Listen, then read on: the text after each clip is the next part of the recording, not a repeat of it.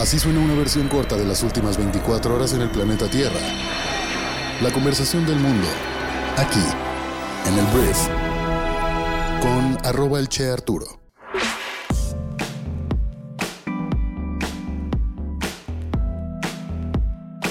Muy buenos días, bienvenidas, bienvenidos a esto que es el brief para este viernes 23 de febrero.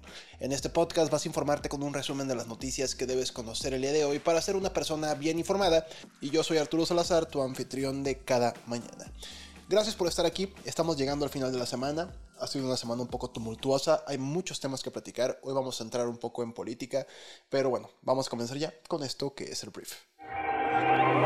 Comencemos hablando del escándalo que está rodeando a Arturo Saldívar, expresidente de la Suprema Corte de Justicia de la Nación, que aseguró ayer que durante su gestión al frente del máximo tribunal nunca hubo una injerencia indebida de parte del Ejecutivo Federal, en entrevista con Radio Fórmula, en donde advirtió que no volverá a referirse a las declaraciones realizadas antier por AMLO, lo cual le conviene bastante, afirmó que con el presidente y con el gobierno federal tuvo una relación de diálogo, cordialidad y respeto, lo que les permitió incluso tomar medidas de protección para jueces y magistrados, y gracias a la información que estos le proporcionaban dijo que el que el gobierno haya acudido a la corte y a los tribunales a hacer valer sus argumentos no tiene nada de peculiar, y por el contrario dijo que tienen derecho a hacerlo como parte interesada.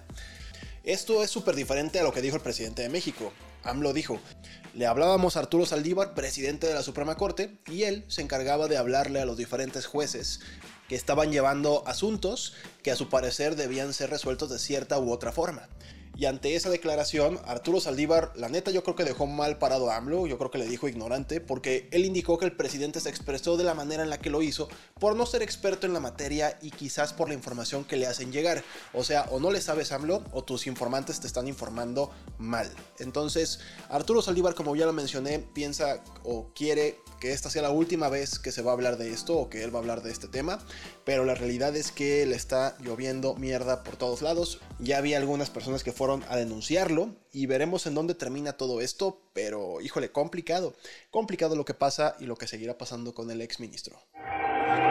Ahora hablemos de otro bombazo que la verdad no es que uno sea pro o anti alguien, pero la administración federal está teniendo días súper complicados, la neta, o sea, días en los que se les acumulan las acusaciones y los señalamientos. Un reportaje del diario del New York Times señala que Estados Unidos revisó vínculos de aliados del presidente Andrés Manuel López Obrador con cárteles en 2018. Aclaro, esto es diferente, es otra investigación que la que surgió hace un par de semanas en tres medios de comunicación a la par. Esta es otra investigación en otro tiempo, esta en 2018. Entonces, el presidente anunció esto, me imagino que quiso adelantarse, no como la última vez que ya sabía, pero decidió que el medio sacara la publicación para reaccionar. Entonces, antes de que se publicara el reportaje, AMLO en su conferencia de prensa reveló un cuestionario que le mandó el diario y afirmó que esos planteamientos son completamente falsos. El New York Times refiere que el gobierno estadounidense descubrió información que apuntaba a posibles vínculos entre poderosos agentes de cárteles y asesores y funcionarios mexicanos cercanos al presidente. La investigación apunta que uno de los confidentes más cercanos de AMLO se reunió con el líder del cártel de Sinaloa, Ismael Zambada García, antes de su victoria en las elecciones presidenciales del 2018. Otra fuente dijo que después de la elección de 2018, un líder del cártel de los Zetas pagó 4 millones de dólares a dos aliados de AMLO con la esperanza de salir de prisión. También señalaron que los investigadores obtuvieron información de una tercera fuente que afirmaba que los cárteles poseían videos de los hijos del presidente recogiendo dinero del narco. Sin embargo, el gobierno estadounidense nunca abrió una investigación formal contra AMLO y los funcionarios involucrados finalmente archivaron la investigación. Entonces, lo que hizo AMLO es negar que hubiera recibido millones de dólares del narco, dijo que Estados Unidos le tuvo miedo, razón por la que consideró aquella nación decidió desistir en continuar con dicha investigación en su contra. Y algo que hizo al leer la carta que le enviaron tal cual del New York Times fue leer en voz alta y a todas luces y publicando el documento en la conferencia el teléfono de la periodista que lo estaba contactando.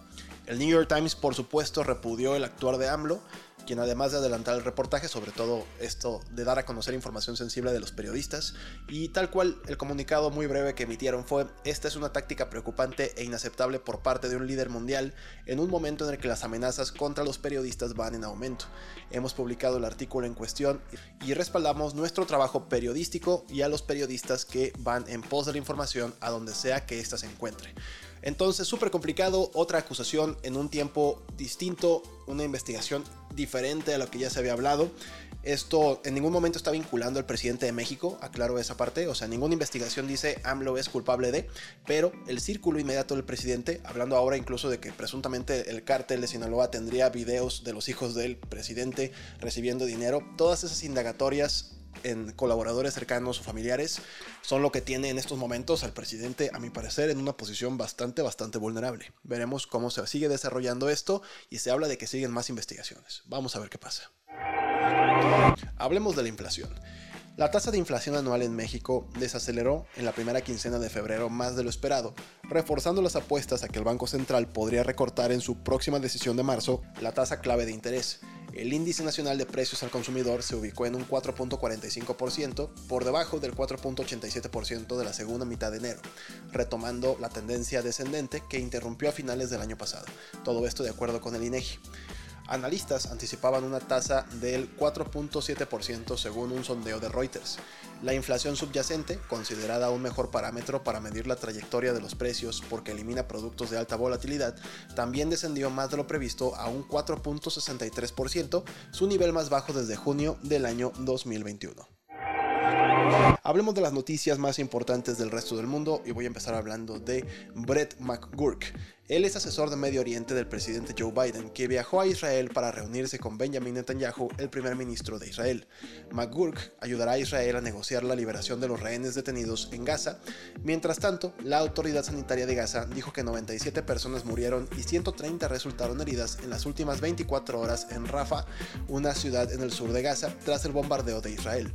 Alrededor de 1.5 millones de palestinos se están refugiando en esta zona y según se informa, el ejército israelí se está preparando para lanzar un ataque terrestre en este lugar. Hablando de negocios, las acciones de Nvidia subieron un 15% después de que la compañía informara unos ingresos mejores de lo esperado en el cuarto trimestre por 22 mil millones de dólares, un aumento del 265% con respecto al mismo periodo del año anterior. Como resultado, el índice Nasdaq 100 de gran peso tecnológico subió un 2.5% en las primeras operaciones. Las excelentes ganancias de la empresa de chips más valiosa del mundo también han impulsado los mercados bursátiles mundiales, incluso en Japón y en Europa. Nvidia es la luz, así es como, es como el Taylor Swift de los hombres de negocios y finanzas. La madre de Alexei Navalny, el líder de la oposición más prominente de Rusia, dijo que le permitieron ver su cuerpo. Dijo que los funcionarios intentaron obligarla a celebrar un funeral privado, amenazándola con hacer algo con el cuerpo si se negaba. Navalny murió en una prisión rusa la semana pasada y aún se desconoce la causa de su muerte. El Banco Central de Turquía dejó su tasa de interés sin cambios en el 45% para hacer frente al aumento vertiginoso de los precios al consumo. El banco ha aumentado el tipo de interés de referencia en un total de 36 puntos porcentuales en 8 meses, y aunque la inflación anual ha seguido aumentando, alcanzando el 64.9% en enero, se espera que baje a principios del verano. Hablemos de el Reino Unido porque Sir Lindsay Hall, presidente de la Cámara de los Comunes de Gran Bretaña, enfrentó llamados a renunciar. El miércoles Hall permitió que la Cámara votara una enmienda laborista a una moción del Partido Nacional Escocés que pedía un alto al fuego en Gaza.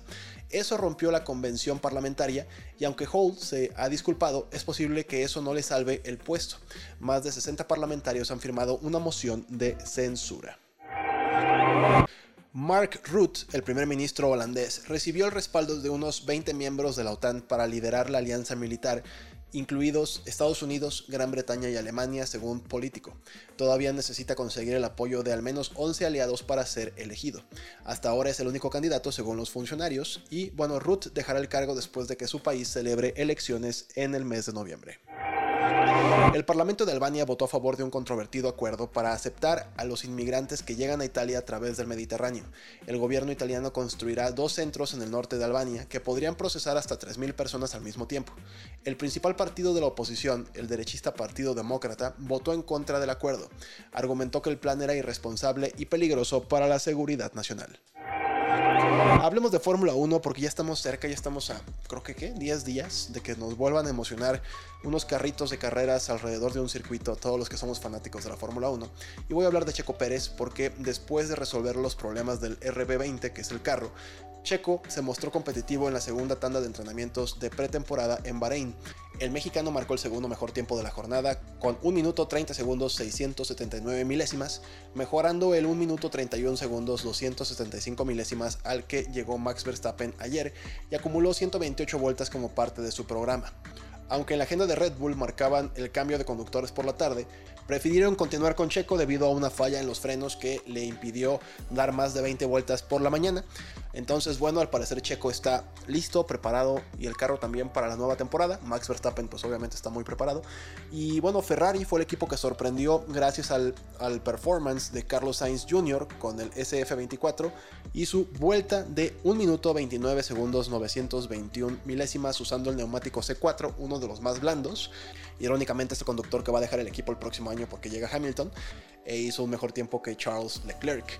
Pero bueno, hablando de Lewis Hamilton de Mercedes, se metió en la tercera plaza con un registro nada despreciable de 1 minuto 30 segundos 679 milésimas con llantas de compuesto medio. Entonces, bueno, así están las pruebas en Bahrein y bueno, Checo, me da mucho gusto que estés en buenas condiciones.